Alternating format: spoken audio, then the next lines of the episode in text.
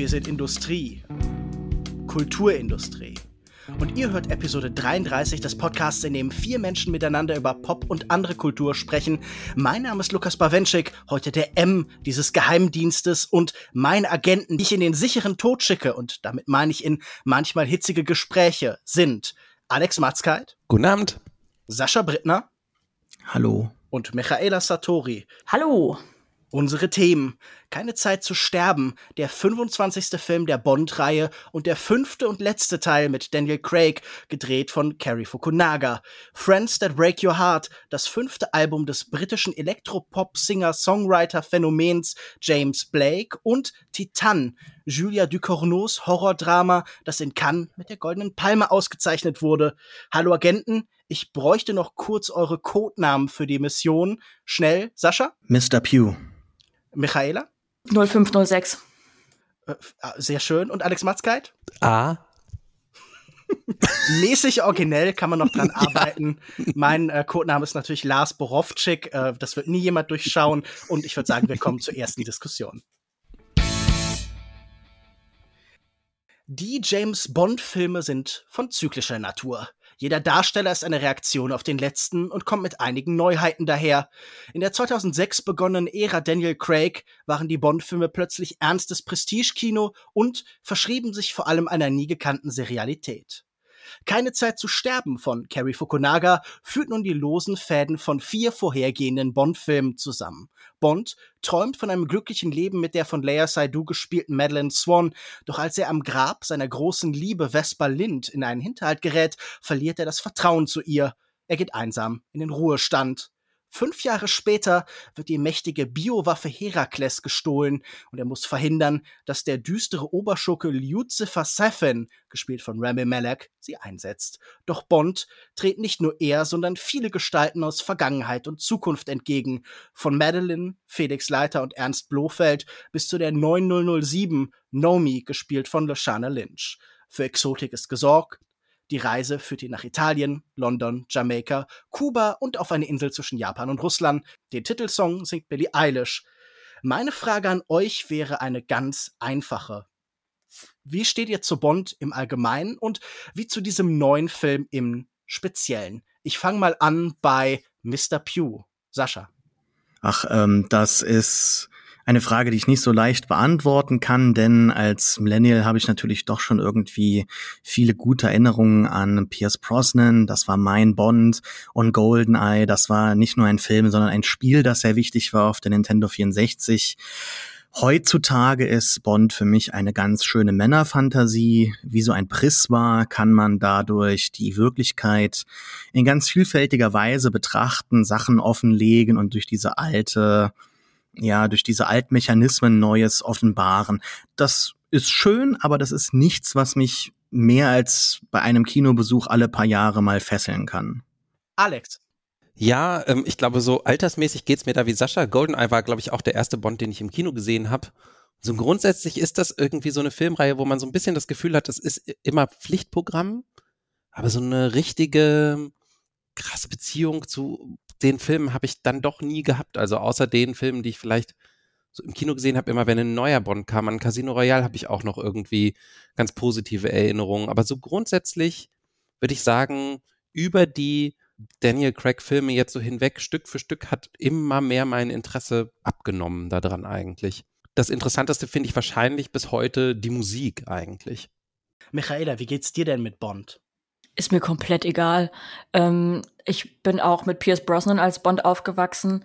Mein Bruder und ich hatten die DVD Stirb an einem anderen Tag mit Halle Berry und die haben wir, glaube ich, so oft geschaut, vor allen Dingen mein Bruder, dass wir irgendwann die DVD kaputt gemacht haben und sie nicht mehr abspielbar war.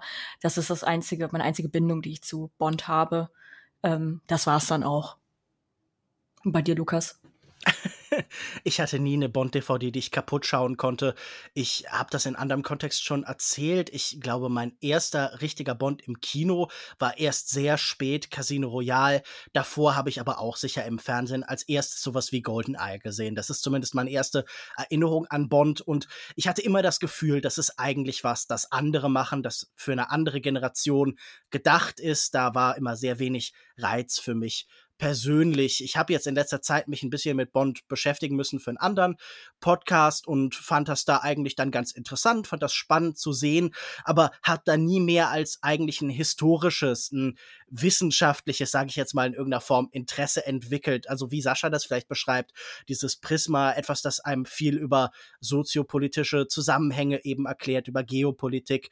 Und mit diesem neuen Bond jetzt konnte ich weniger anfangen als mit manchen anderen Daniel Craig-Filmen, denn für mich persönlich waren sowohl Casino Royale als auch Skyfall doch relativ interessante Filme, zumindest für den Kontext von so einer Bond-Reihe, während ich mit äh, A Quantum of Solace und zuletzt vor allen Dingen mit Spectre sehr wenig anfangen konnte. Und leider hängt dieser Film für mich durch diese neue Serialität so stark an alten Filmen, dass man immer das Gefühl hat, der will in verschiedene Richtungen. Der ist gleichzeitig so gefangen in diesem Korsett der alten Logik, aber will eben auch neue Dinge probieren. Und so gerät alles irgendwie halbherzig, halb fertig, kompromittiert. Das ist ein Kino der Kompromisse und ich konnte damit vergleichsweise wenig anfangen.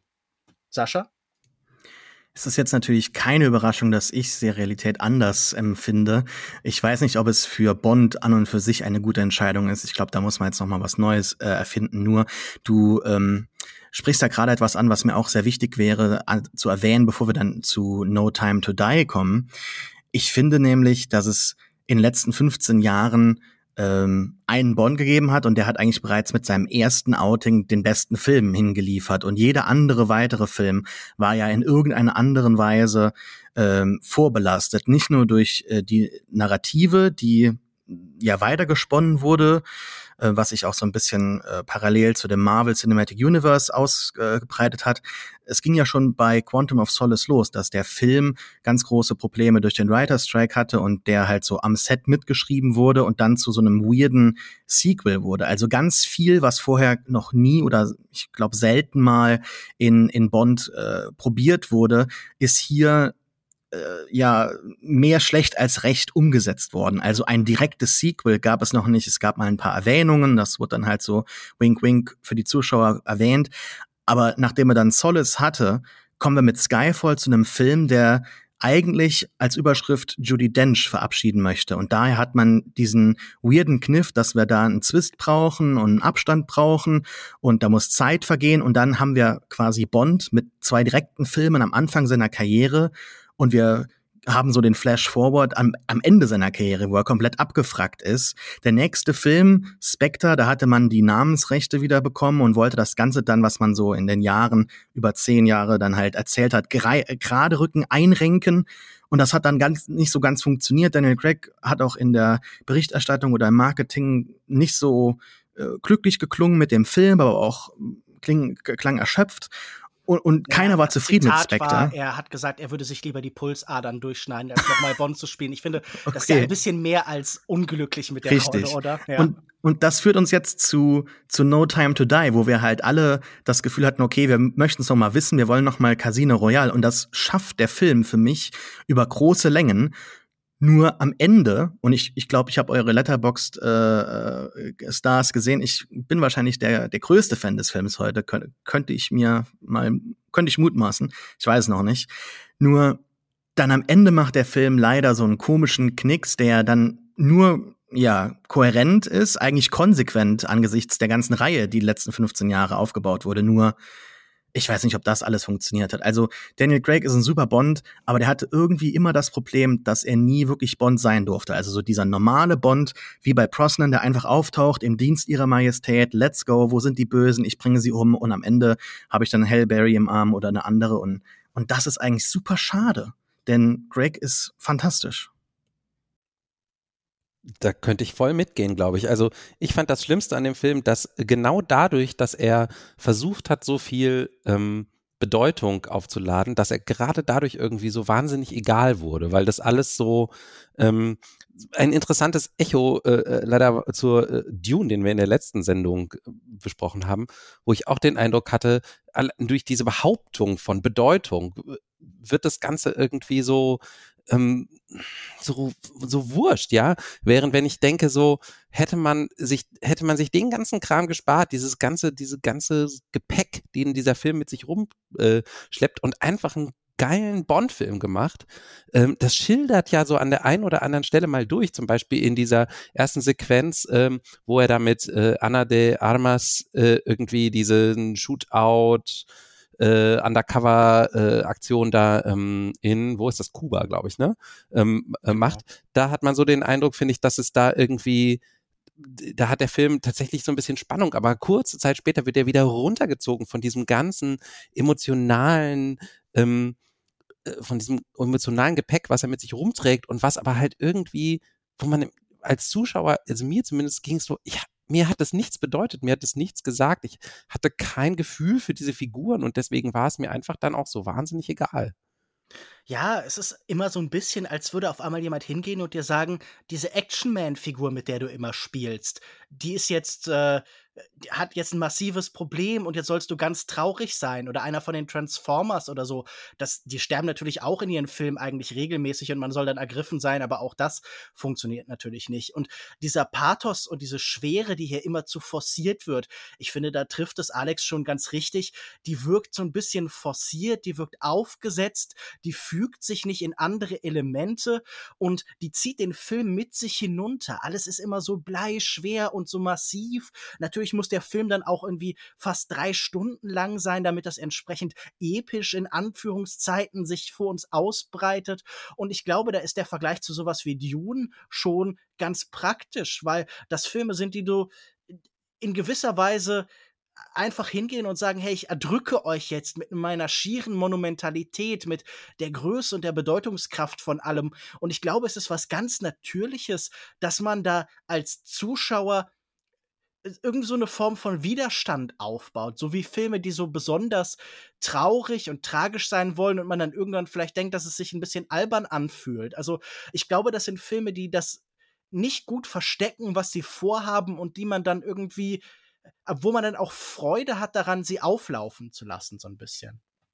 Aber wie ging es euch denn jetzt, ähm, Alex und Michaela, ihr habt noch nichts dazu gesagt, mit dieser Serialität, mit diesem Gefühl, dass alles wiederkommt, dass auch zum Beispiel Ernst Blofeld, gespielt von Christoph Walz, nochmal auftaucht und dergleichen. Mich hat das wahnsinnig genervt. Ich habe die ganze Zeit gedacht, ach, das interessiert mich eigentlich alles gar nicht so sehr. Gebt mir einfach ein bisschen mehr Gegenwart. Wie ging es euch denn damit? Mm, ich glaube, weil ich halt einfach nicht sonderlich viel mit dieser Bond-Serie an sich oder mit, ja, mit dem Ganzen anfangen kann, war mir auch das relativ egal.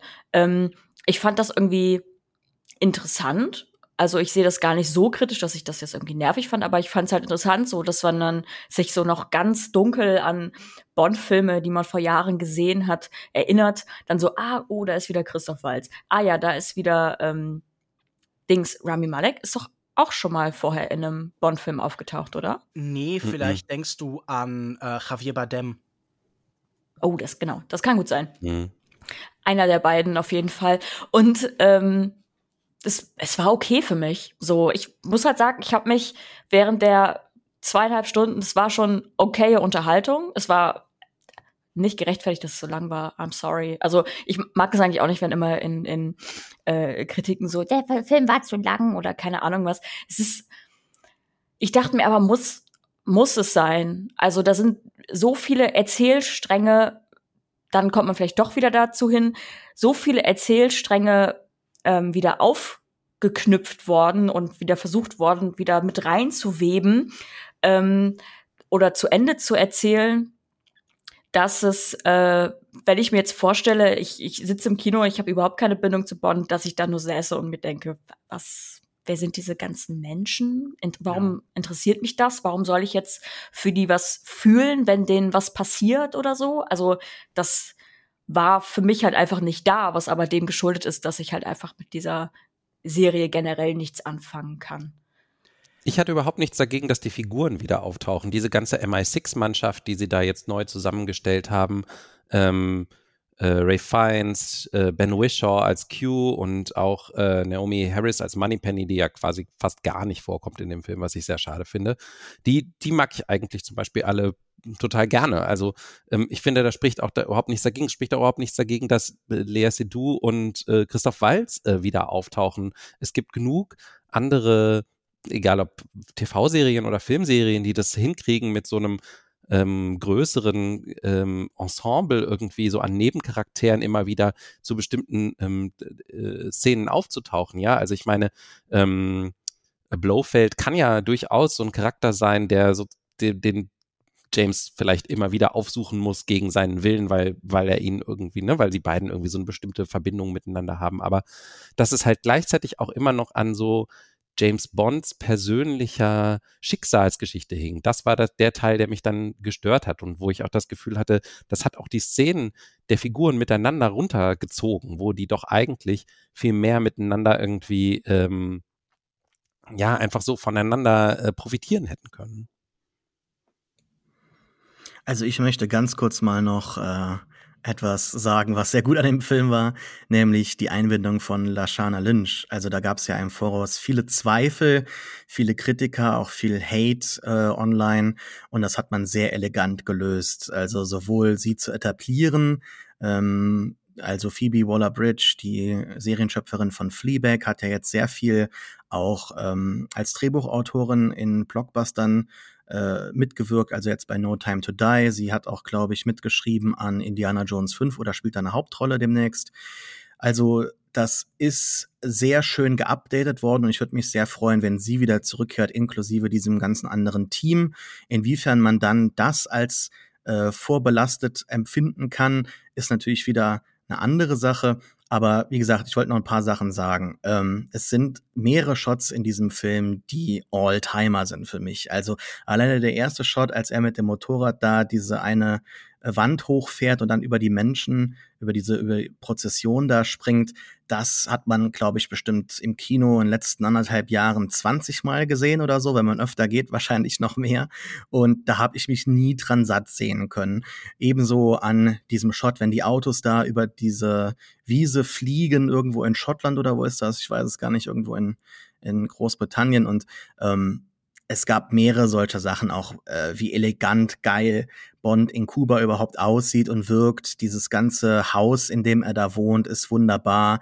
Auch die Inszenierung von Bond so als äh, selbstständigen Mann, der seine Fische äh, angeln geht und sich dann was isst, bevor er dann in die Bar geht. Also das ist alles sehr, sehr schön. Und da wir mit ähm, Lea Seydoux Figur auch so eine feste Frau an seiner Seite haben, fallen diese sonstigen Rollen weg wir können also links und rechts neben ihm mit den äh, Bond Girls oder mit anderen Frauen interessantere Dinge gestalten, als jetzt nur zu sagen, okay, das sind vielleicht Objekte, die er gewinnen kann. Und später mit Brosnan und so weiter wurden sie dann auch durchaus Frauen, die selber mal Hand anlegen durften, also am Gewehr.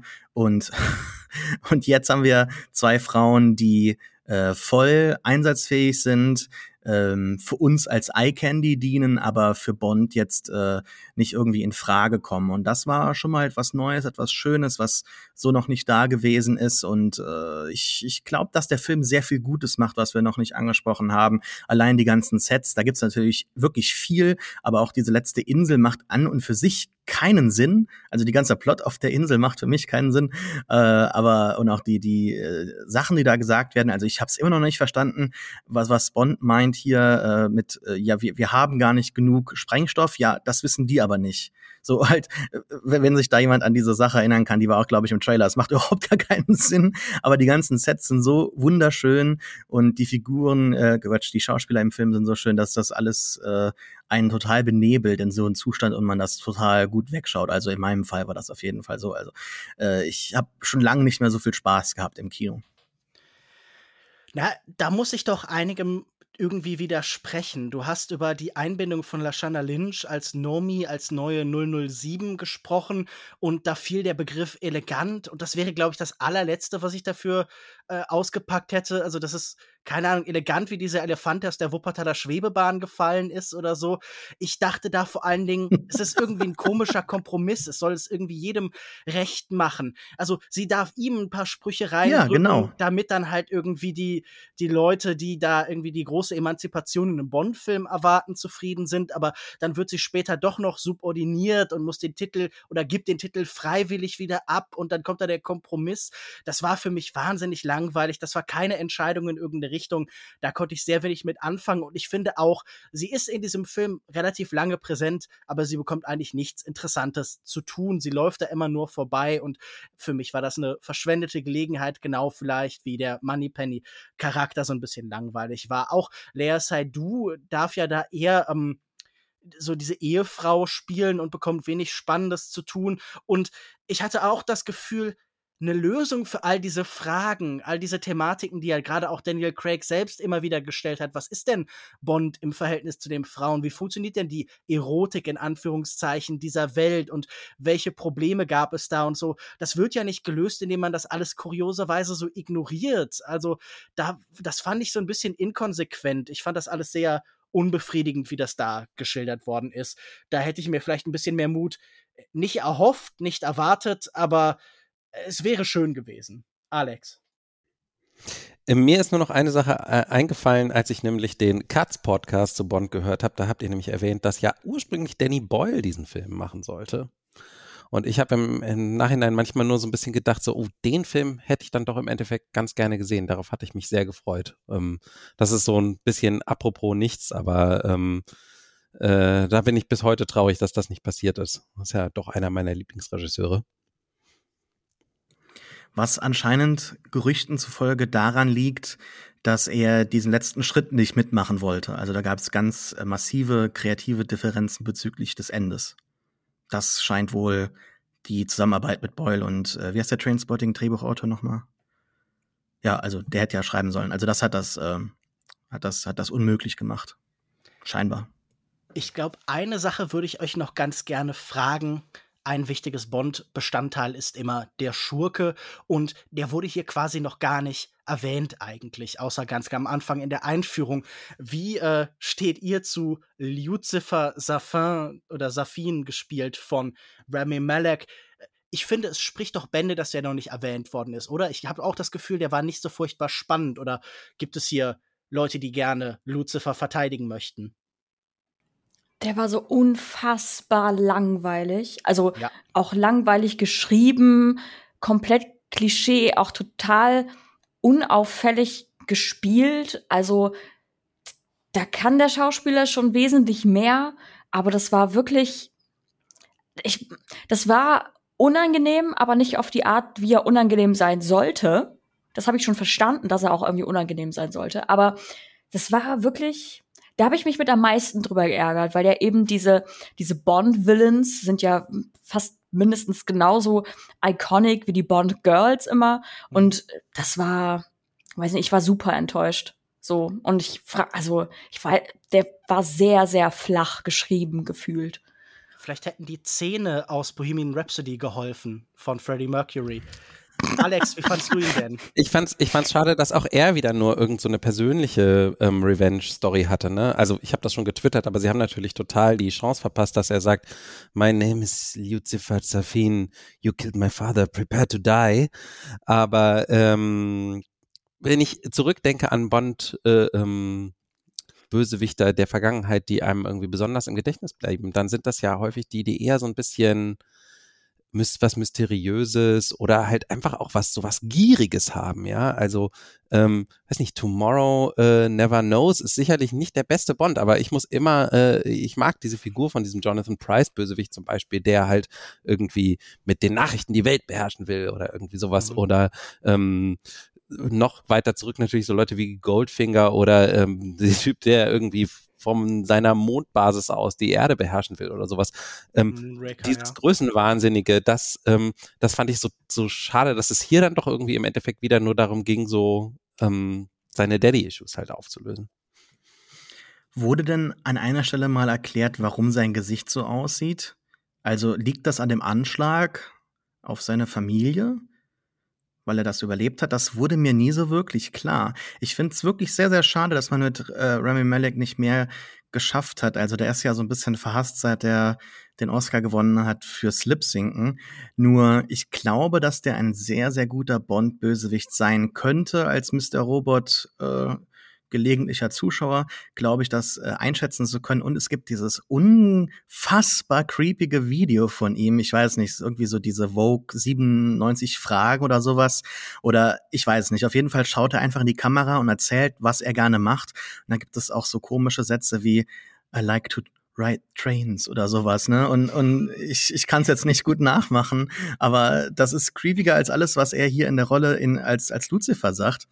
Was mich auch ein bisschen verwirrt hat, ist, dass er ja eigentlich eine sehr persönliche Motivation hat, Rache zu nehmen an den Menschen, äh, die seine Familie getötet haben, aber dann am Ende irgendwie, also das ganze Ende ist super problematisch äh, auf der Insel. Nur dann, dann möchte er dann noch irgendwie die ganze Welt töten. Also das hat für mich überhaupt keinen Sinn ergeben. Und ja, ich möchte auch ganz kurz an die anderen Bond-Bösewichte äh, anknüpfen. Die besten in der letzten Zeit, also in der letzten Zeit, letzten Jahrzehnte, hatte ja doch schon irgendwie dann äh, Pierce Brosnan, also 006 oder äh, ja, wurde gerade schon erwähnt, oder der Typ, ja, der, der Nordkoreaner, der sein Gesicht hat umoperieren lassen. Also ich habe mal wieder Bock auf sowas total abgefahrenes, was Goofies, so große Pläne und nicht. Ich habe auch nichts gegen Eispaläste meinetwegen wieder und unsichtbare Autos. Also ähm, ich finde halt die, die Filme äh, aus den letzten Jahren, die das, dieses pure, diese pure Lust so am Actionkino irgendwie am besten hingekriegt haben, sowas wie halt das Mission, die Mission Impossible Filme, die ja zum Beispiel übrigens auch so ein Ensemble-Cast haben, ne?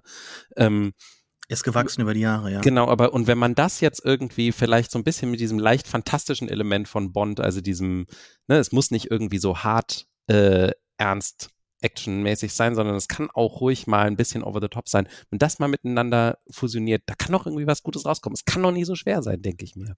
Naja, angesichts der letzten Bilder von Tom Cruise, kein Bodyshaming oder so, aber wird's immer fantastischer zu glauben, dass Ethan Hunt diese ganzen Sachen tatsächlich machen kann. Gut, dann haben wir jetzt zum Abschluss hier noch einen kleinen Diss gegen Tom Cruise oder zumindest eine Anerkennung der Tatsache, dass auch er altert.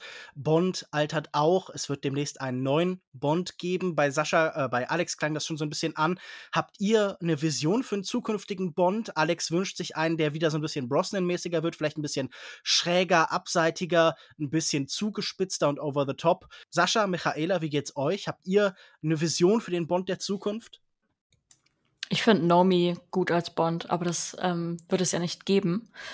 Ähm, hm. Ich, ich fände es cool, wenn sie das einfach mal in die, in die heutige Zeit noch weiter übersetzen würden. Ich weiß, das ist, äh, würde wahrscheinlich die Fanbase erschüttern. Ähm, aber ich kann mir vorstellen, dass Bond, sie haben es ja über die letzten Bonds ja schon versucht, aber ich kann mir vorstellen, dass Bond auch cool als ähm, mit der Zeit gehen kann. Also man könnte, der, der Stoff würde hergeben, dass man es übersetzt in modernere Zeiten. Hm. Also ich habe jetzt auch keinen wirklichen Darsteller. Ich fand es ganz cool, wenn man Henry Cavill einfach einen machen lässt, weil er wirkt schon so am ehesten vielleicht, wie Fleming sich Bond vorgestellt hat, wenn er ein bisschen dünner wird, also wenn er nicht so krass trainieren würde äh, für die Rolle. Äh, was die Rollen angeht, ist eigentlich vollkommen egal. Ich glaube, Bond funktioniert in zehnfacher Hinsicht und, und neun davon funktionieren. Ich wünsche mir aber stattdessen keine Modernisierung oder keine falsche Modernisierung in der Hinsicht, dass wir jetzt sagen, jemand anderes ist jetzt Bond, also wir nehmen eine Frau oder so, können gern einen Spin-off machen mit Naomis Charakter, also äh, mit, mit der Figur, äh, dass wir irgendwie so ein MI MI6 Universe aufbauen von mir aus, aber ich glaube, dass Bond schon die Jahre überstanden hat, weil es immer so ein ganz verlässliches Arsenal an, an Dingern liefert und das erfüllt halt eine gewisse Fantasie.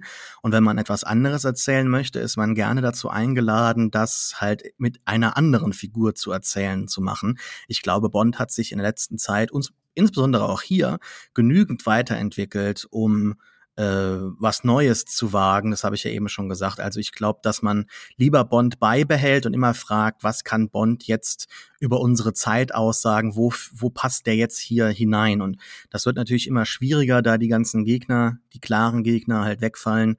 Insofern wird es diffuser, nur ich glaube, dass man da immer noch was richtiges, Gutes erzählen kann mit der Figur. Also da ist noch lange nicht äh, Schicht im Schacht. Ja, und ich bin der Meinung, einfach abschaffen oder durch einen Corgi ersetzen. Wenn ihr uns vielleicht wissen lassen wollt, wer von uns der bestmögliche Bond-Kandidat wäre, dann könnt ihr es natürlich uns wissen lassen. Es gibt ja verschiedene Kanäle, über die man uns erreicht.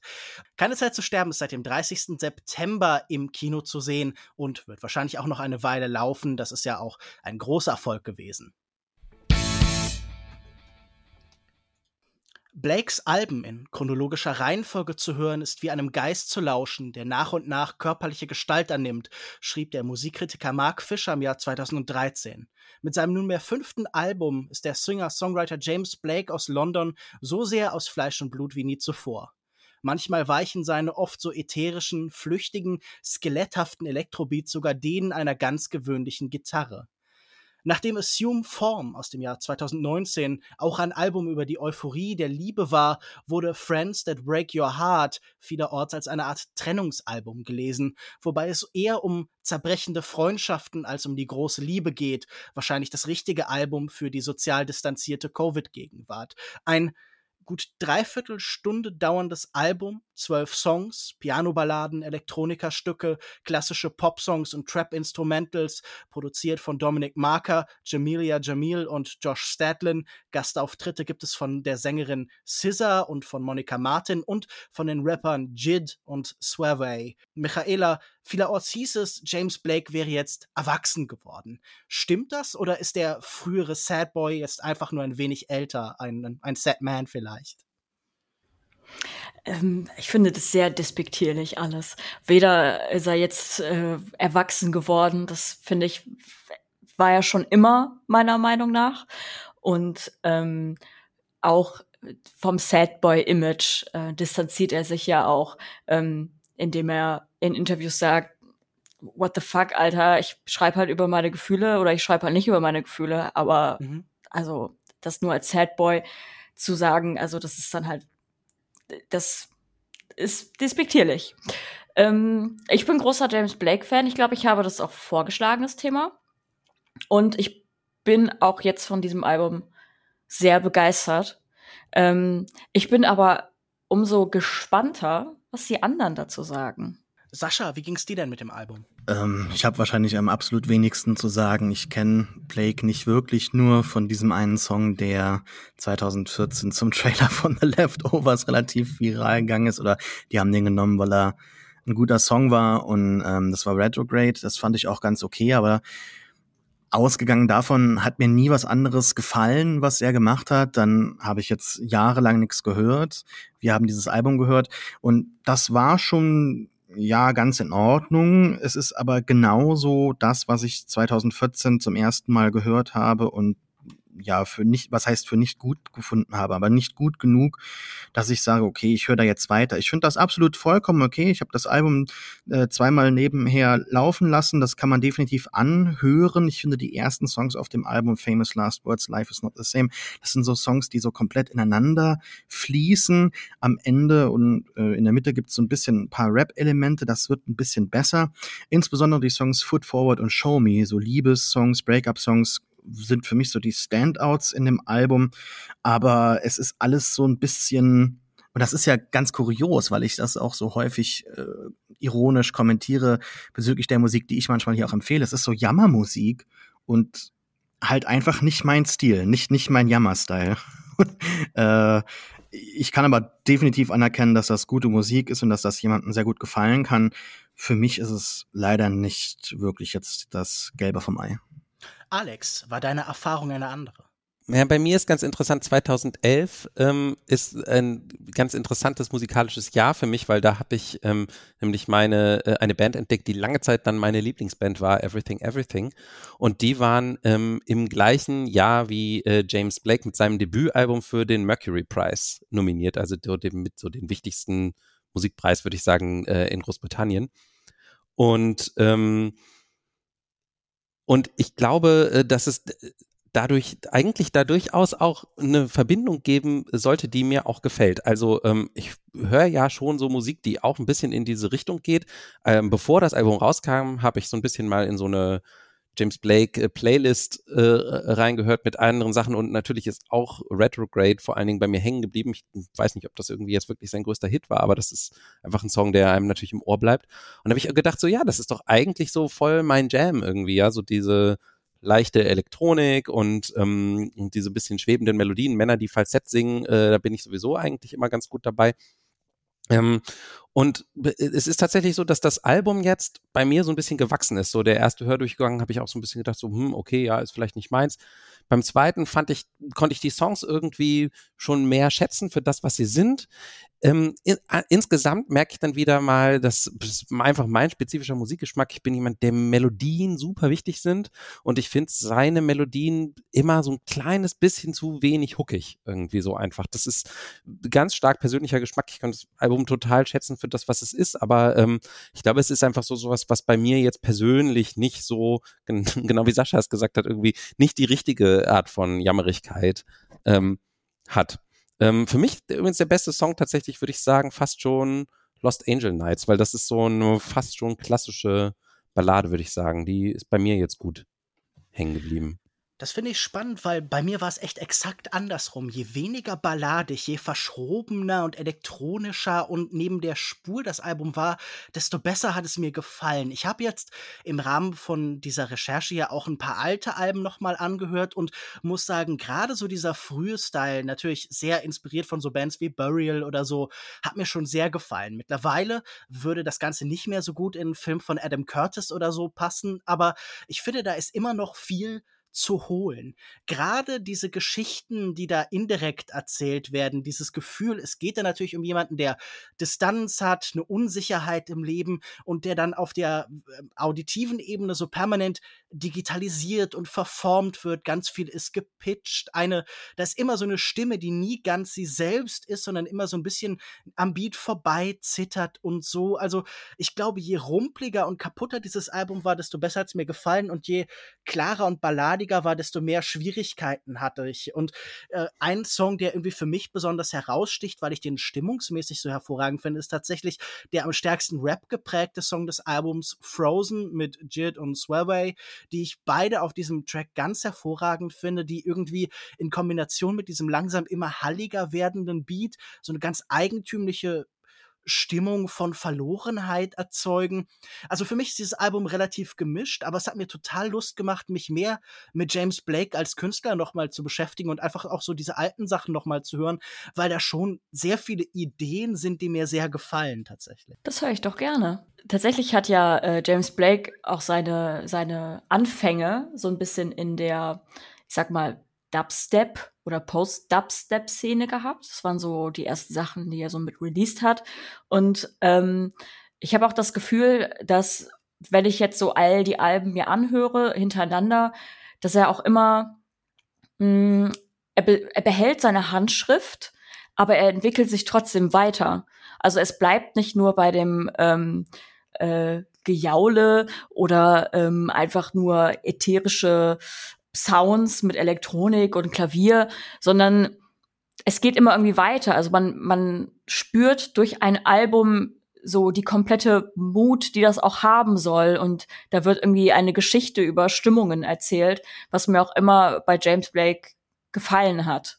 Und ähm, ich weiß noch, als ich äh, Life is Not the Same, ich glaube, das war die äh, erste, die zweite Single-Auskopplung des Albums gehört habe, war ich, also ich glaube, ich habe ungelogen vier Tage nichts anderes gehört als diesen Song, weil gerade dieser Song irgendwann einfach ausbricht im, im Refrain, also rein musikalisch ähm, und so, so ganz leicht startet. Und ähm, allein da habe ich mich schon super da auf das Album gefreut. Und ähm, finde auch, dass er weiter halt sein Stilmittel behalten hat mit dem, was Lukas beschrieben hat, mit immer so ein bisschen leicht daneben oder so ein paar Beats, die so reingrätschen in die, in die schöne Melodie oder in seinen Gesang.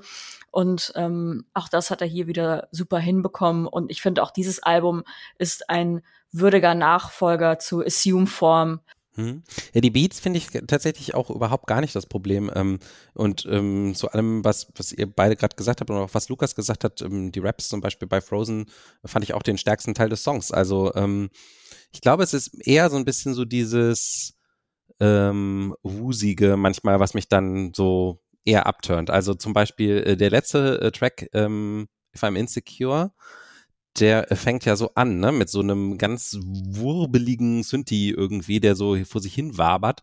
Und äh, das, das finde ich dann irgendwie nicht so schön, aber dann, dann kommt diese Kirchenorgel dazu und das Ganze kriegt irgendwie sowas Gewaltiges und, ähm, und Episches und dann finde ich es wieder gut. Also, ähm, ja, es ist halt ja, ich kann nicht, nicht so richtig, das ist immer so das Blöde, wenn man über Musik redet, ne? Wie über Architektur tanzen irgendwie. Das ist so, ähm, ich kann das nicht so richtig gut ausdrücken, was da in mir passiert und warum mir jetzt genau das eine bisschen besser gefällt als das andere, aber es ist irgendwie, ähm, es hat auf jeden Fall so dieses, dass ich jetzt sage, auch wenn ich jetzt vielleicht dieses Album nicht ähm, ein Album für mich für die Ewigkeit ist, ist es auf jeden Fall ein Künstler, den ich jetzt nicht so abschreiben würde und wo ich sagen würde, es äh, wie Lukas auch gesagt hat, es lohnt sich wahrscheinlich noch mal ein bisschen genauer hinzuhören.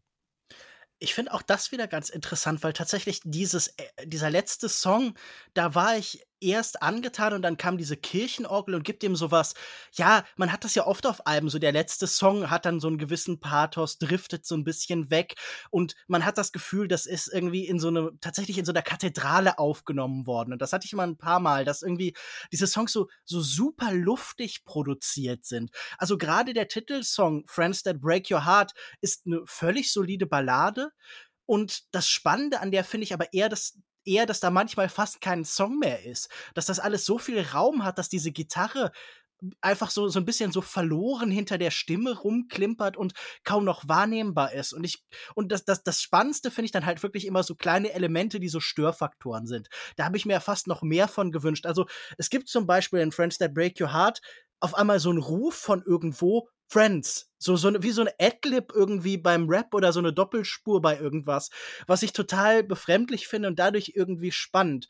Und ich glaube, äh, der, der Song, der mir am meisten hängen geblieben ist, weil ich den unangenehm fand auf eine spannende Weise, war I'm So Blessed You're Mine, der so was ganz Repetitives hat und der ganz spannend changiert so zwischen einer bedrückenden Stimme, so das ist so ein bisschen creepy irgendwie durch das leicht gepitchte und dann gleitet es so rüber in was Engelsgleiches.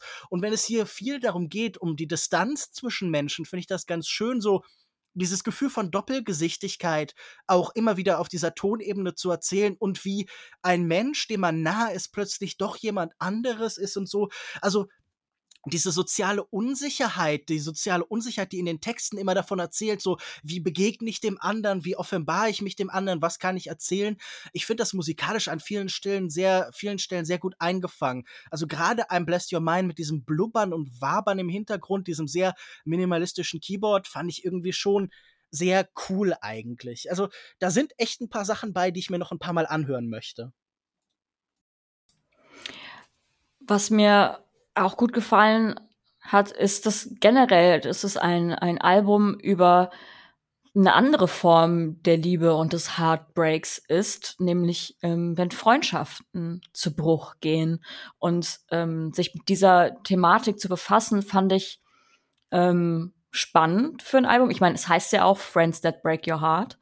Und ähm, wie Lukas eingangs sagte, in Assume-Form ging es dann eher um, um Liebe und es war alles sehr, also das meiste war recht glücklich. Und Friends That Break Your Heart ist irgendwas so bittersweet, also sowohl von den Lyrics als auch von den musikalischen Vibes.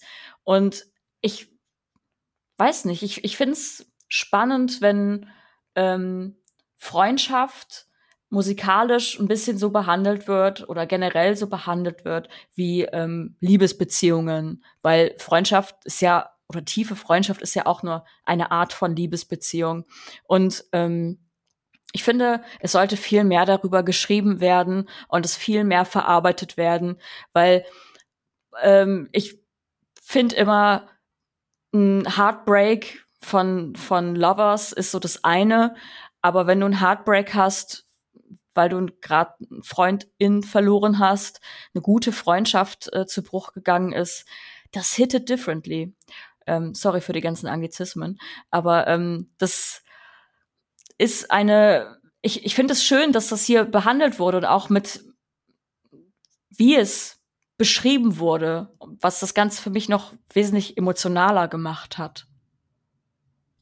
Das finde ich tatsächlich einen schönen Gedanken, weil die Musik von James Blake hat ja oft so dieses Gefühl, relativ triviale vielleicht Momente und Situationen werden so ein bisschen überhöht. Also Musik spitzt zu und verdichtet und dass hier so über Freundschaft geschrieben wird, finde ich eigentlich ganz schön, weil ich mich oft frage, sollte Musik nicht ganz viele Momente so überhöhen und sakralisieren, auch vermeintlich Normales und Triviales, äh, wie, wie vermeintlich Triviales, wie Freundschaft oder so. Ich habe oft das Gefühl, also die Welt hat echt schon 10.000 Love-Songs und das ist auch gut, weil es ist nicht so einfach, über Liebe zu sprechen und Liebe zu begreifen und Liebe eine Form zu geben. Deshalb haben wir ja Kunst in Teilen auch mit erfunden, um irgendwie das, was wir mit Sprache dann nicht mehr ausdrücken können, eine andere Form zu geben. Aber ja, ich, ich finde es tatsächlich auch schön, wo das nochmal anderweitig eingesetzt wird. Ich möchte vielleicht nur kurz Sachen ansprechen oder Songs, die mir nicht so gefallen haben, mit denen ich mich ein bisschen schwer getan habe. Ich mochte das Album am Anfang ganz gern. Life is not the same finde ich toll, aber den Song mit Scissor Coming Back, da habe ich mich so ein bisschen dran gestört. Ich mochte viele von diesen Hintergrundelementen, aber ähm, gerade ihre Melodien und auch wie das Ganze anfängt, wie so ein Song irgendwie aus Hamilton, fast so komisch musical-mäßig irgendwie, das hat mir nicht so richtig, äh, hat mich nicht so angesprochen. Und einen der Song, den er, Songs, den er als den persönlichsten vielleicht beschrieben hat und einen seiner absoluten Lieblingssongs aus den letzten Jahren, Say What You Will, mit dem konnte ich auch sehr wenig anfangen. Der gefällt sich so in dieser träumerischen ähm, Throwback-Stimmung. Er hat den also ein bisschen 60er Jahre mäßig beschrieben und es geht dann natürlich auch so um Selbstbehauptung, Say What You Will eben, alle anderen prallen an einem ab. Und das war so ein Song, der irgendwie so komisch selbstfixiert war und der für mich so ein bisschen so diese Attitüde von so manchen Rap-Songs, so, ja, keiner kann mir was und irgendwie alles falsche Freunde und sowas. Und das fand ich von der Stimmung irgendwie nicht so schön. Und ich finde, das hat dann auch nicht so diese, diese zweifelnde, selbstbefragende Stimmung, die manche andere Songs haben. Natürlich geht's da auch um das Konstituieren des Selbst, das Abschirmen nach außen. Und das fand ich bei einem Album, wo es ganz viel darum geht, auch sich zu öffnen und die, die Gefahr, die ein anderer und die Begegnung mit einem anderen immer mit sich bringt, zu akzeptieren, so ein bisschen fehl am Platz. Also der hat mir nicht so sehr gefallen, aber äh, ja, er selbst mochte ihn natürlich sehr gern scheinbar. Ich sehe das so ein bisschen, ähm, dass da auch verschiedene Phasen der Trauer und der Trennung ähm, durchlaufen wurden auf dem Album. Ähm, das fängt ja fast schon eigentlich mit so einem äh, sehr düsteren Song, Famous Last Words, also musikalisch gesehen düsterer Song. Und ich meine, Famous Last Words thematisiert ja auch den Tod. Ähm, und geht dann halt immer weiter und Life is Not the Same ist ja quasi so der Trennungssong und wo halt eben diese Trennung emotional verarbeitet wird. Ich weiß auch, dass er glaube ich, auf Instagram geteilt hatte, dass er ein bisschen ähm, überfordert war mit der mit der positiven Rückmeldung, weil das ein Song war, der ihm wohl sehr nahe geht und wo er das halt verarbeitet hat und sich ja auch in dem Song fragt oder auf dem Album auch mehrfach fragt, warum ist das für mich alles hier noch ein Thema? Ich verstehe nicht, warum ich immer noch über dich rede, über dich nachdenke, über diese zerbrochene Freundschaft. Und ähm, dass es halt weitergeht und dann Say What You Will ist dann halt so ein bisschen die man ist drüber hinweg, man besinnt sich wieder auf sich selbst. Und äh, um dann wieder am Ende ähm, diese diese Friends that break your heart, ähm, das wieder ein bisschen abzurunden und dann wieder das zu reflektieren, aber aus dem ich bin schon ein bisschen raus. Also das das ist passiert und ich habe das weitestgehend verarbeitet und es ist jetzt nun so gewesen, dass meine Freunde waren, die mir eben das Herz gebrochen haben, um dann doch zu enden mit If I'm Insecure, also wieder sehr ähm, retrospektiv zu werden und äh, auch in sich gekehrt, dass wenn Say What You Will noch so ein bisschen so, ja, komm, es wird schon, endet es doch wieder mit, ja, auf der einen Seite ähm, wird schon. Auf der anderen Seite zweifle ich trotzdem immer noch an mir und ob ich die richtigen Entscheidungen getroffen habe, beispielsweise. Friends That Break Your Heart ist am 8. Oktober bei Republic Records und Polydor Records erschienen und überall abrufbar. Mit Raw, der Geschichte einer Vegetarierin und Veterinärmedizinstudentin, die plötzlich ihre ungehemmte Liebe zu Fleisch aller Art entdeckt, wurde die französische Regisseurin und Drehbuchautorin Julia Ducournau einer breiten Öffentlichkeit bekannt. Schon mit ihrem zweiten Spielfilm gewann sie die Goldene Palme bei den Filmfestspielen in Cannes. Genau wie in ihrem Debüt geht es dort um Körper, Körperhorror und einzigartige, eigentümliche Familienbeziehungen. Als kleines Mädchen gerät Alexia, gespielt von Agathe Roussel, in einen schweren Autounfall. Um den massiven Schaden zu beheben, wird ihr eine Platte aus Titan in den Schädel implantiert. Ihre Beziehung zum Leblosen, zu Metall und vor allem zu Autos wird eine neue, eine erotische. Dem langweiligen Leben zu Hause entkommt sie bald. Im Erwachsenenalter verdient sie ihr Geld als Tänzerin bei Autoshows.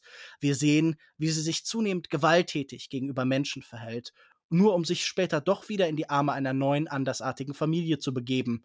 Alex, du hast nach dem Kinobesuch geschrieben, viele Gefühle in mir, aber schon ein beeindruckender Film. Aber dazu dann nächste Woche mehr.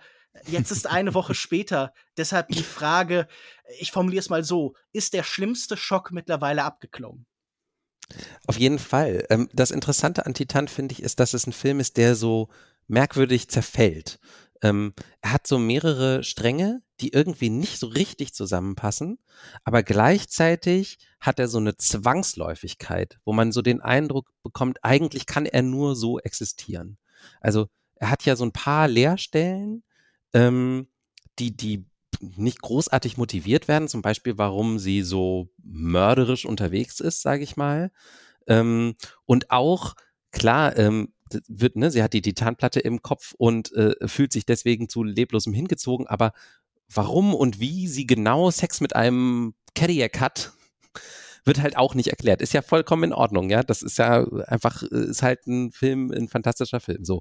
Ähm, und das ist irgendwie auf der einen Seite was ganz anderes, finde ich, als die Geschichte, die dann passiert und wo sie diese Beziehung aufbaut zu diesem Mann, ähm, der äh, ja so eine Vaterrolle einnimmt, die ihr eigener Vater, der eher auch diese Titanplatte eingesetzt hat und der ansonsten aber irgendwie auch so ein total gefühlskalter Mensch ist, ähm, ja nicht geben kann. Und diese Geschichte zwischen äh, Vincent, so heißt der, ähm, der ähm, dieser Feuerwehrmann und sie, die, die fand ich den Hammer. Und ich habe mich die ganze Zeit gefragt, hätte der Film auch funktioniert, wenn es nur diese Geschichte gewesen wäre und dieses andere Element, wo sie von einem Auto schwanger ist und Motoröl aus ihren Brüsten kommt statt Milch und so weiter. Ähm, wenn es die nicht gegeben hätte und man kann es nicht beantworten, weil der Film irgendwie in dieser in dieser Zweiseitigkeit so ein merkwürdiges Artefakt ist und das ist genau dieses, was ich meinte. Also diese, da ist so eine Zwangsläufigkeit drin, die den Film irgendwie zu was ganz Besonderem und irgendwie auch besonders Tollem macht, auch wenn er ähm, einen irgendwie auch so ein Stück weit ratlos zurücklässt. Würdest du sagen, da ist ein Film, in den etwas anderes hineinimplantiert wurde? Nee, würde ich nicht sagen. Eben genau nicht. Michaela, wie ging es dir denn damit? Ich würde auch sagen, ähm, der Film, da ist einfach alles passiert aber nichts einfach aus Prinzip. Und ähm, ich habe das Gefühl, dass alles genau da war, wo es auch sein sollte und auch seine Daseinsberechtigung hatte. Ich mag sehr gerne ähm, Medien, also seien es Bücher oder Filme oder Serien, die Absurdität oder ein, ein Teil von Absurdität in Alltag reinbringen und ähm, dann dadurch auch viele Themen behandeln. Und dieser Film behandelt eine Fülle von Themen, die aber auch selten so on the nose sind. Ich glaube, man kann in diesem Film, je nachdem, in welcher Stimmung man den schaut und aus welcher persönlichen Prädisposition man den schaut, auf so viele Arten interpretieren und man kann da irgendwas aus sich rausziehen. Ich bin aus dem Kino gegangen und ähm, nachdem ich die letzten zehn Minuten des Films einfach unkontrolliert geweint habe, bin ich aus diesem Kino gegangen und ich habe kaum Worte finden können, weil natürlich schockiert der Film so. Und das, es geht ja um Body Horror und das kann ich persönlich schlecht angucken, so. Nur, ähm, ich bin nicht aus dem Kino und war dann halt sprachlos, weil ich so schockiert war, sondern weil ich einfach ähm, berührt wurde emotional, bevor ich überhaupt darüber nachdenken konnte, warum ich jetzt emotional berührt bin. Und ich finde, das ist immer die beste Art von äh, berührt sein von einem Medium, weil ähm, ich habe manchmal so das Gefühl, ich äh, gehe sehr schnell in die Analyse rein von Gedanken und überlege das dann schnell. Aber da habe ich einfach nur ähm, nur noch gefühlt und ähm, das fand ich einfach stark, dass ein Film sowas noch in mir auslösen kann, so in, in, in der mhm. heutigen Zeit quasi. Ich finde das sehr interessant, weil zum Teil stimme ich komplett mit euch überein. Auch ich habe den wie Alex als sehr bruchstückhaft, sage ich jetzt mal, erlebt. Ich hatte das Gefühl, ob ich gerade Teil dieses Films bin, ob ich involviert bin, ob ich emotional mitgehe, ist von Szene zu Szene unterschiedlich. Gerade am Anfang des Films ist es ein Auf und Ab, ein Hin und Her, vielleicht wie ein Auto, das immer wieder neu startet und abgewürgt wird. So hat er von mich ein bisschen gewirkt. Ich habe tatsächlich dieses Bruchstückhafte, das er uns erzählt, als narrative Form für diese Hybridisierung, die auch an ihr vorgenommen wird, verstanden. Ich dachte, okay, es geht um einen Menschen, der zum einen Teil etwas ist und zum anderen Teil etwas anderes, der zwischen einer Zukunft und einer Gegenwart oder einer Vergangenheit steht. Ein Mensch, der so eine Art Bindeglied in einer Hinsicht ist und dieser Film versucht dasselbe zu sein. Der Film sagt uns, guck mal, hier sind zwei verschiedene Tendenzen, zwei Erzählformen, die zusammenkommen. Und ich musste daran denken, dass es oft um diese Diskussion ging in letzter Zeit in der Filmkritik, dass man sich was erhofft hat von einer neuen Form von Genre-Kino. Ein Genre-Kino, das mit den Vorteilen, mit der Ambiguität, aber auch mit dem Intellekt des Arthouse-Kinos daherkommt, der dann von andererorts auch kritisiert worden ist. Aber ich hatte das Gefühl, dieser Film versucht genau das zu sein und fügt sich deshalb schon sehr gut in bestehende Diskurse ein. Und ich habe auch gedacht, das ist mir nicht alles völlig fremd. Vieles kenne ich von anderen Filmemachern und Filmemacherinnen.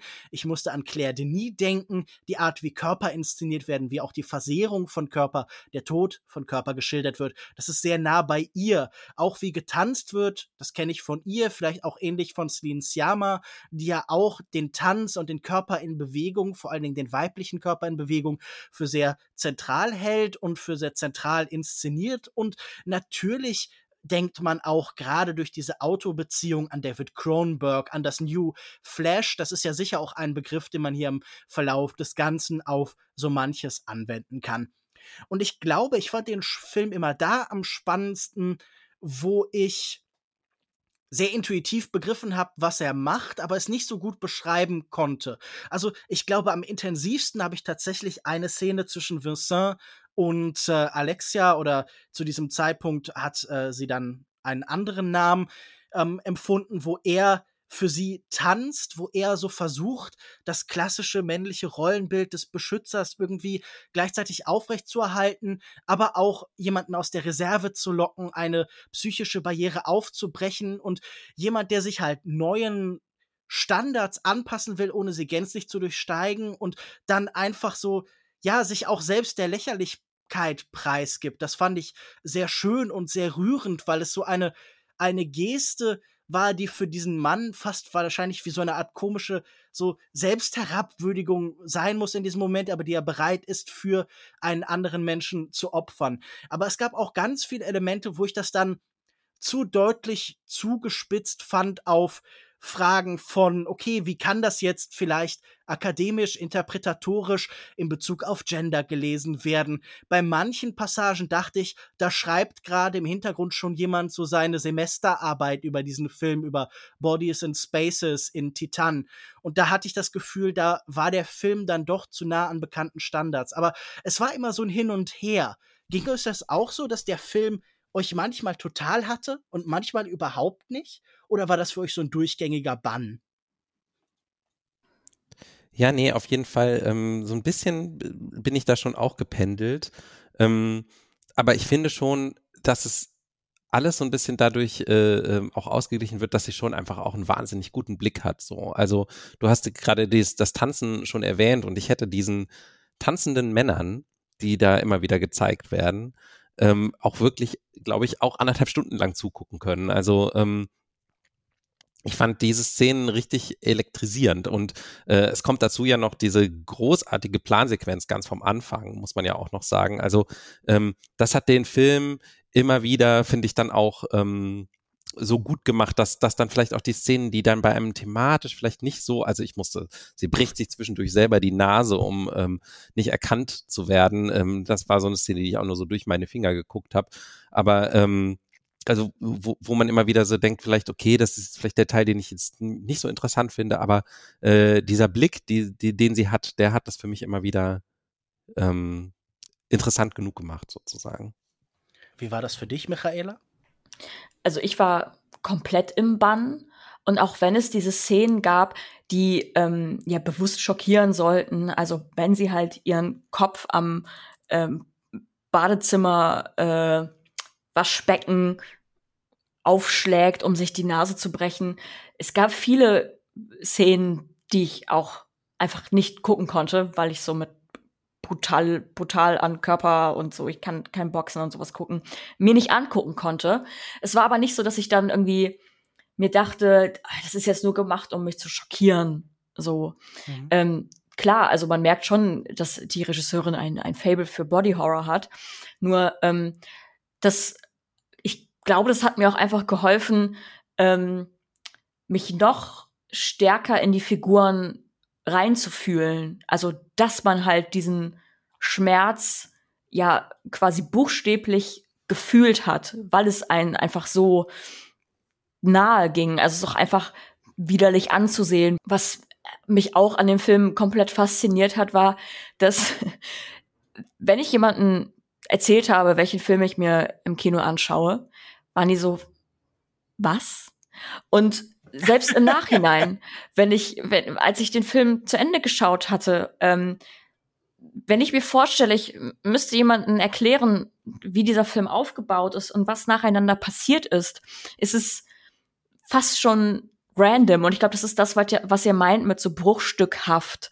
Und aber genau das mag ich einfach, dass da, ähm, dass es sich aber auch nicht so angefühlt hat, als ob da Erzählstränge ähm, plötzlich losgelassen werden und irgendwie aus Prinzip irgendwie auf, äh, aufgewickelt werden, sondern dass das alles schon seine Berechtigung hat, dass es, dass es da ist.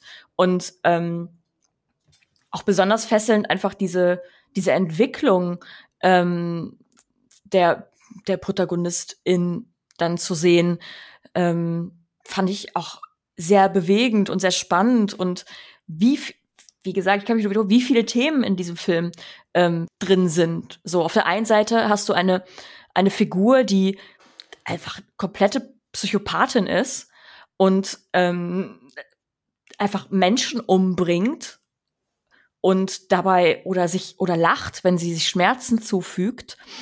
Ähm, dann hast du aber diese, diese Entwicklung, die du dann beobachten kannst und die du fühlen kannst.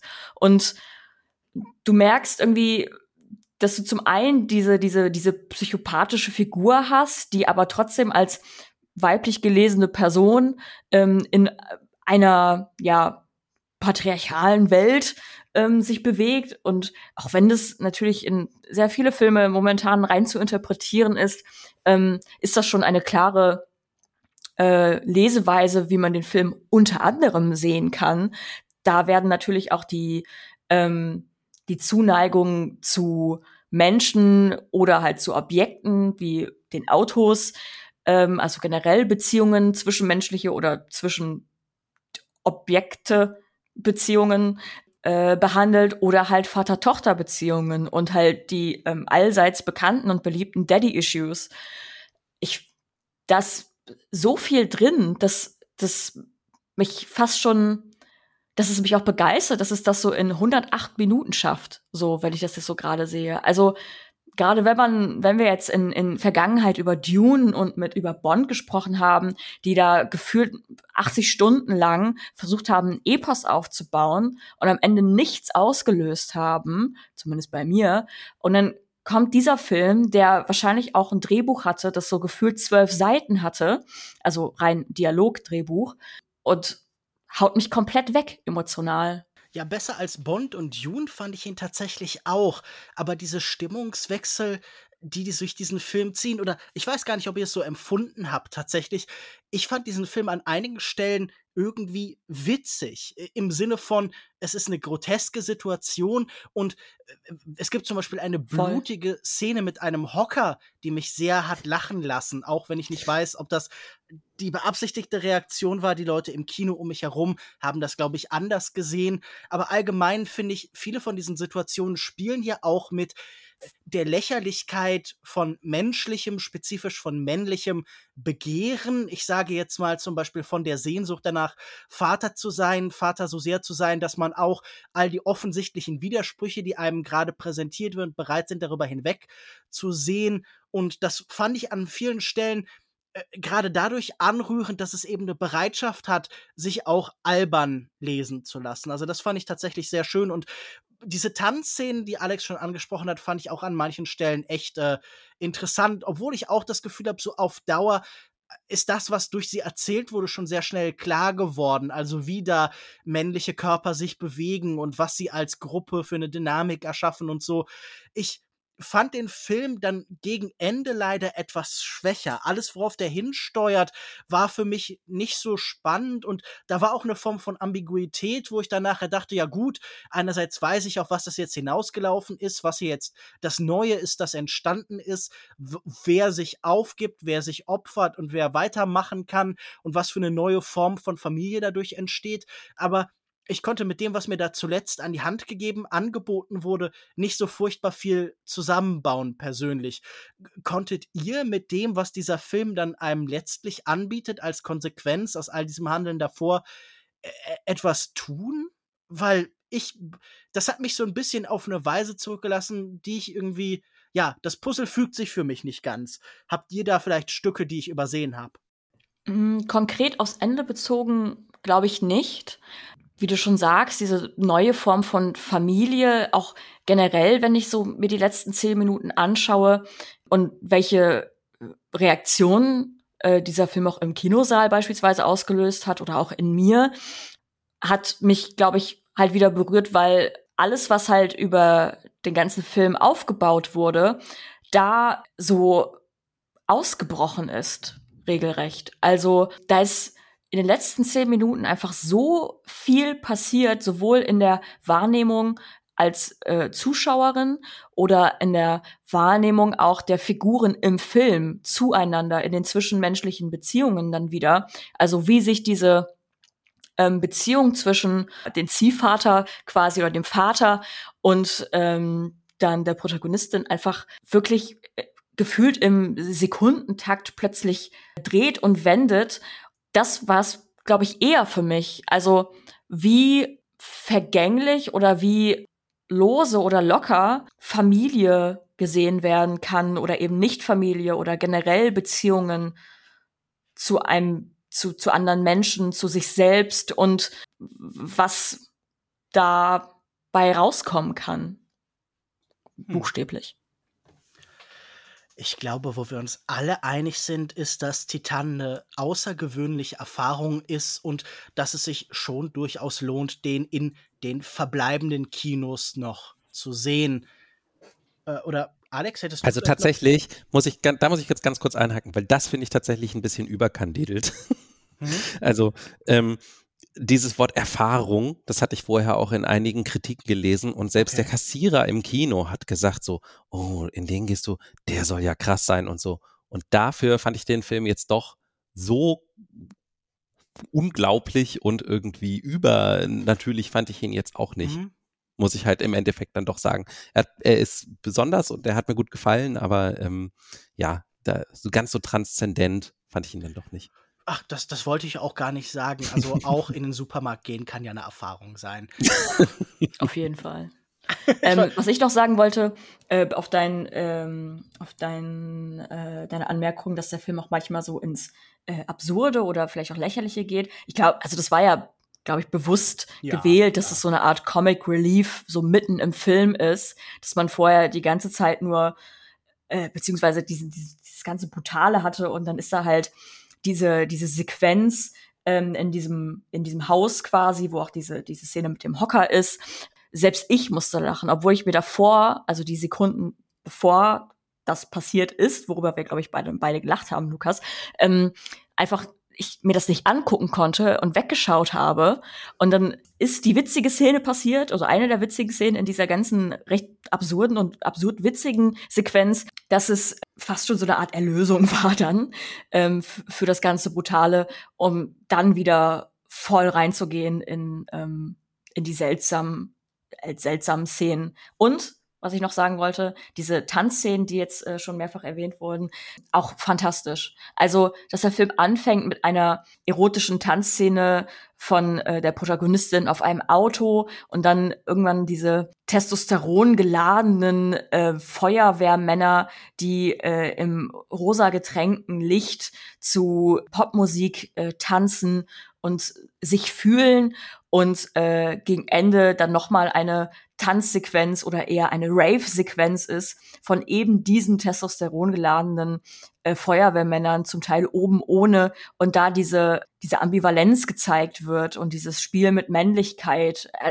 allein das Bild von Männlichkeit, was in diesem Film behandelt wird und wie das damit umgegangen wird, das ist auch ein, ein riesiges Thema und ein Riesenaspekt von diesem Film, über den ich immer noch nachdenke. Ich muss sagen, ich habe den vor zwei Tagen gesehen, deswegen ist es noch nicht so lange her, aber auch ein Aspekt, über den ich immer noch nachdenke und der meiner Meinung nach so gut gelungen ist. Ich will halt einfach nicht zu viel spoilern, aber ich, wie gesagt, ich bin komplett begeistert von diesem Film. Ich würde sagen, das ist ähm, mein Lieblingsfilm, den ich dieses Jahr gesehen habe. Oh, und äh, ich würde auch sagen, also ich sage, schaut euch den an. Der ist ähm, zuweilen widerlich. Body Horror muss man irgendwie aushalten, muss man vielleicht drüber hinwegsehen, aber es hat seinen Zweck. Es ist ein fantastischer Film. Prädikat wertvoll von Michaela Satori. das drucken wir jetzt auf alle Poster und dann äh, wird der Film doch noch ein großer Hit in Deutschland. Ich glaube, bislang ist er jetzt nicht riesig gelaufen. Äh, ich würde auch tendenziell eher eine Empfehlung geben. Der Moment, wo ich am meisten lachen musste, aber wahrscheinlich auch durch meinen eigenen Kopf war, als ich äh, Alexia in einem Bad sehr versucht, drastisch zu verändern und dann wird auf Vincent Ledon geschnitten und ich dachte, oh, hat geklappt, hat sich sehr verändert. Und ähm, ja, auf jeden Fall, ich, ich glaube tendenziell, auch wenn äh, Alex den Begriff der Erfahrung dafür ablehnt, sind wir, glaube ich, tendenziell eher auf der Seite der Empfehlung. Der Film ist seit dem 7. Oktober im Kino und wenn ihr Glück habt, findet ihr ihn vielleicht noch in eurem lokalen Arthouse-Kino oder so. Und dann bleibt guter Letzt nur noch ein Punkt. Es gibt wieder persönliche Empfehlungen von jedem von uns. Und ich denke, wir fangen mal an mit Sascha. Ja, ich bin wieder da oder ich bin noch da. Ähm, es geht weiter. Ich habe drei Sachen, die ich vorschlagen möchte. Ich habe jetzt schon ein paar Sachen nicht gesagt, äh, ein paar Sachen kommentiert, dann kann ich auch mehr Sachen vorschlagen. Ich würde mich freuen, wenn wir irgendwann uns mal die Kollektion bei Splitter vornehmen, die das habe ich schon mal vor zwei Folgen oder so vorgeschlagen, veröffentlichen gerade Comic-Adaptionen von Jijin Lius äh, Romanen. Und da gibt's jetzt einen neuen namens Das Meer der Träume, wo ein Alien bei uns landet und dieses Alien mit uns, unserer Welt, Kunst äh, auf allen Wegen unbedingt auch gegen Menschen und gegen die Natur anstellen möchte. Und das äh, Wesen kann nur mit einer Person kommunizieren. Ein sehr, sehr guter Comic. Es kommt auch im Oktober ein neuer. Vielleicht gucken wir uns da mal demnächst was raus. Und dann zwei andere Sachen, die ich auch sehr, sehr gerne mit euch besprochen hätte. Das scheitert immer so ein bisschen, sind zwei Videospiele. Nämlich einmal Sable oder Sable, ne? Sable oder ich weiß nicht genau, bin kein Franzose, obwohl ich Saarländer bin. Ähm, und das andere Spiel namens Lake. Lake ist ein Spiel, ich fange mal hinten an, bei dem eine äh, Frau in den 80er Jahren total ähm, ausgenutzt bei ihrer Arbeit in ihr Heimatdorf irgendwo in den Pacific Northwest der USA zieht, so in der Nähe von Mount St. Helens oder sowas in der Richtung da. Es ist ein großer Berg in äh, dem titelgebenden See. Ähm, nahe dem titelgebenden See gelegen und äh, sie übernimmt dann die Arbeit ihres Vaters, während er mit seiner Frau in Urlaub fährt und man liefert Pakete und Post aus. Und das ist alles, was man macht. Man lernt die Leute kennen als Postbote, lieben, man lernt sie aber auch teilweise zu hassen und macht da so quasi die Tour. Ähm, das Spiel ist relativ kurz, macht sehr viel Spaß und bietet wirklich feinsten Eskapismus. Wir reden ja häufig bei Videospielen davon, halt in andere Welten zu fliehen und da so, ähm, wie heißt nochmal ein anderer Film mit, mit Arnold Schwarzenegger, äh, wo er auf den Mars geht? Verdammt nochmal mein Nerdcred geht Total mir verloren. Recall? Genau. Ähm, also es ist es ist ja häufig so, dass wir bei Videospielen denken, so, wir machen jetzt irgendwie, wir pflanzen uns was, was richtig krasses ein, was wir so gar nicht erleben können. Aber so den stressigen Job hinter sich zu lassen und nochmal so die ähm, Vorstadt-Idylle äh, zu genießen und so im mittleren Alter andere Wege einzuschlagen, ist, denke ich, auf jeden Fall auch eine Form von Eskapismus, der man sich hingeben kann. Also Lake, ein sehr, sehr schönes Spiel, sehr ruhig. Ähm, nicht zu viele Mechaniken, sehr, sehr einfach. Man kann auch irgendwie währenddessen was anderes noch hören, Podcast und halt sich einreden, ja, das ist gerade das Radio, in dem man, in dem man hört. Aber die Story ist definitiv auch äh, recht hübsch, besonders halt dann zum Ende hin. Man kann nämlich viele Dialoge auswählen. Äh, und dann noch eine Sache dann auf das andere Spiel, das ich eben erwähnt habe, Sablé, habe ich jetzt bestimmt vier Jahre oder so gewartet. Es ist ein Spiel, in dem man so eine junge Frau spielt, die hinausgeht, ihr Nomadendörfchen äh, oder ihre, ihre Gruppe verlässt und ähm, es spielt irgendwie auf einem fernen Planeten oder es spielt in der fernen Zukunft in so einer Art Wüstenlandschaft. Dort hat man dann einen Kleider, also so ein Gefährt, so eine Art Motorrad, mit dem man durch die Wüste gleitet und das Ganze erkunden kann. Äh, es geht viel darum zu klettern, es hat ein bisschen was von Breath of the Wild und im Look vor allem was, da wären wir wieder beim Comic, ich mache also den Kreis heute, ähm, von Möbius. Es sieht einfach aus wie äh, aus, aus Möbius Geschichten rausgerissen. Jeder Shot sieht aus, als würde man gerade durch einen Comic fliegen oder, oder gleiten. Dann es ist ähm, ein Erkundungsspiel, sehr relaxend, man kann nicht sterben. Es geht nur darum, sich in dieser Welt halt als äh, junge Heldin zu formieren und äh, die Welt mit sich vertraut zu machen. Ein Spiel, das genau wie Lake wunderbar dazu dient, irgendwo anders hinzufliehen. Und das ist äh, angesichts der realen Probleme doch manchmal ein ganz äh, nettes Ding. Und also wirklich jeder, jeder Screenshot sieht wirklich schön aus. Wenn man Möbius mag, muss man dieses Spiel äh, eigentlich spielen. Es ist Pflichtprogramm für alle Comic-Fans. Also ein unglaublich gewöhnlicher Look und äh, vielleicht auch mein Spiel des Jahres. Ich weiß nicht, aber definitiv etwas, über das wir hätten reden können. Vielen Dank. Michaela, was hast du uns heute mitgebracht? Stichwort Eskapismus. Ähm, ich empfehle nochmal, und ich glaube, das habe ich vor einem Jahr schon empfohlen oder anderthalb, Animal Crossing. Warum, fragt ihr euch? Was ist schon wieder mit ihr los?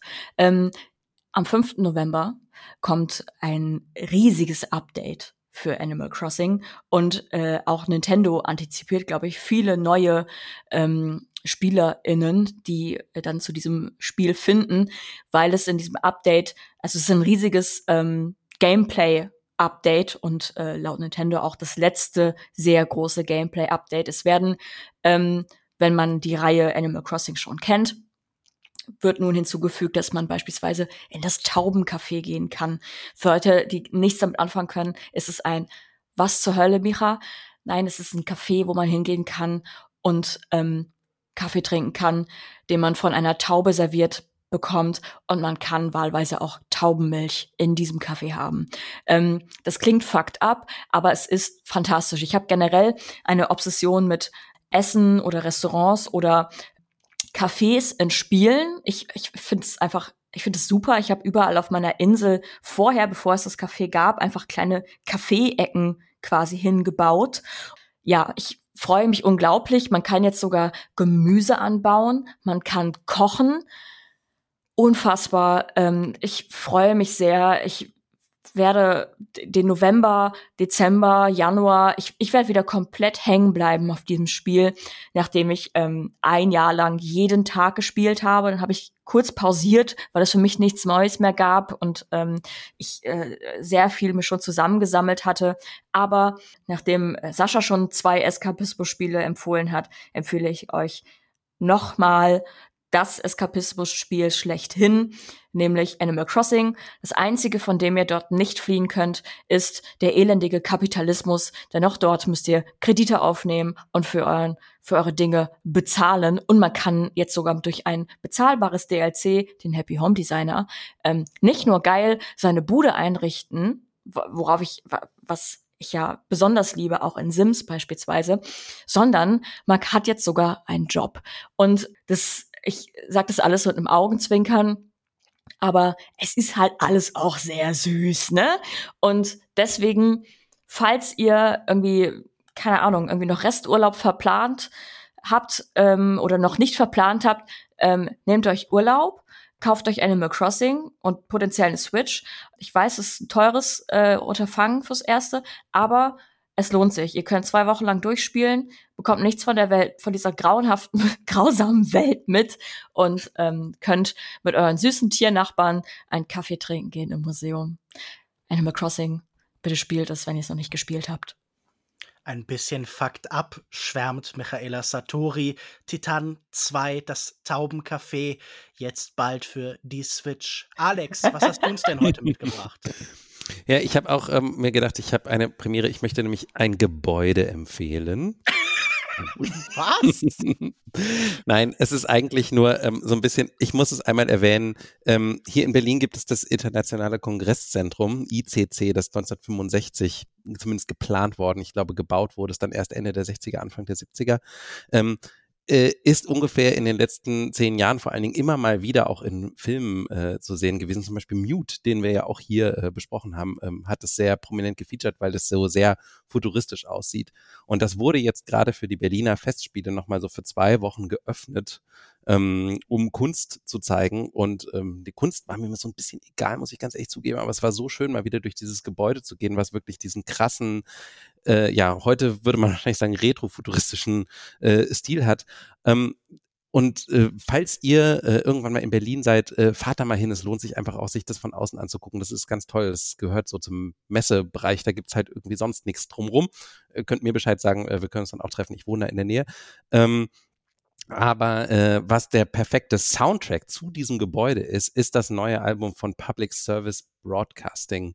Ähm, das heißt Bright Magic. Ähm, die Band gibt es schon eine ganze Weile.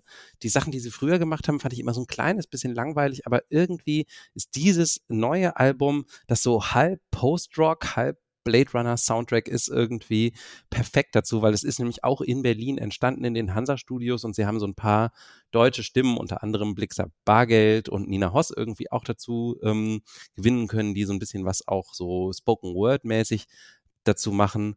Und ähm, es ist einfach ein, das ist, glaube ich, nämlich, wo wir heute schon jeder ein, das ist mein X des Jahres, ich glaube, das wird mein Album des Jahres. Das kann man einfach wunderbar von vorne bis hinten durchhören und hat eben genau diese coole Mischung. Manchmal ist es so mehr äh, gitarrenlastiger und ein bisschen Beat-getriebener, manchmal ist es halt wirklich mehr so Synthi-Ätherik.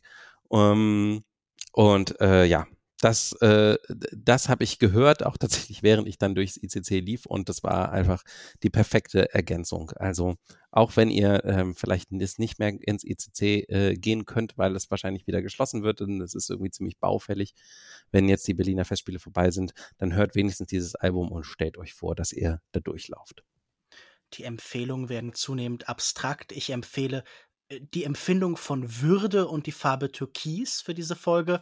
Und als dritte Empfehlung hätte ich dann noch ein Buch, und zwar Zahlen sind Waffen, Gespräche über die Zukunft, erschienen bei Mattes und Seitz Berlin. Im Endeffekt ein Interviewband. Interviewt werden zwei Menschen, die jetzt unter die Science-Fiction-Autoren gegangen sind oder es schon immer waren, nämlich Dietmar Dart und Sibylle Berg. Und die führen, glaube ich, drei oder vier unterschiedliche Gespräche, in denen es um ihre Bücher geht, aber auch um Science-Fiction im Allgemeinen, um die Frage, wie zu schreiben wäre, über die Zukunft im Allgemeinen, auch über die Lage der Literatur in Deutschland, über das, was sie so Literaturliteratur oder Feuilleton-Literatur nennen, also das, was vielleicht dort besprochen wird und ich finde, da sind einige sehr schöne Gedanken, einige sehr schöne Spitzen und dergleichen drin. Das ist ja auch ein dünnes Buch, das schnell gelesen ist. Und ich glaube, da sind trotzdem in dieser Konzentration viele interessante Ideen und amüsante Momente, in denen Dietmar Dart immer wieder was Lustiges sagt.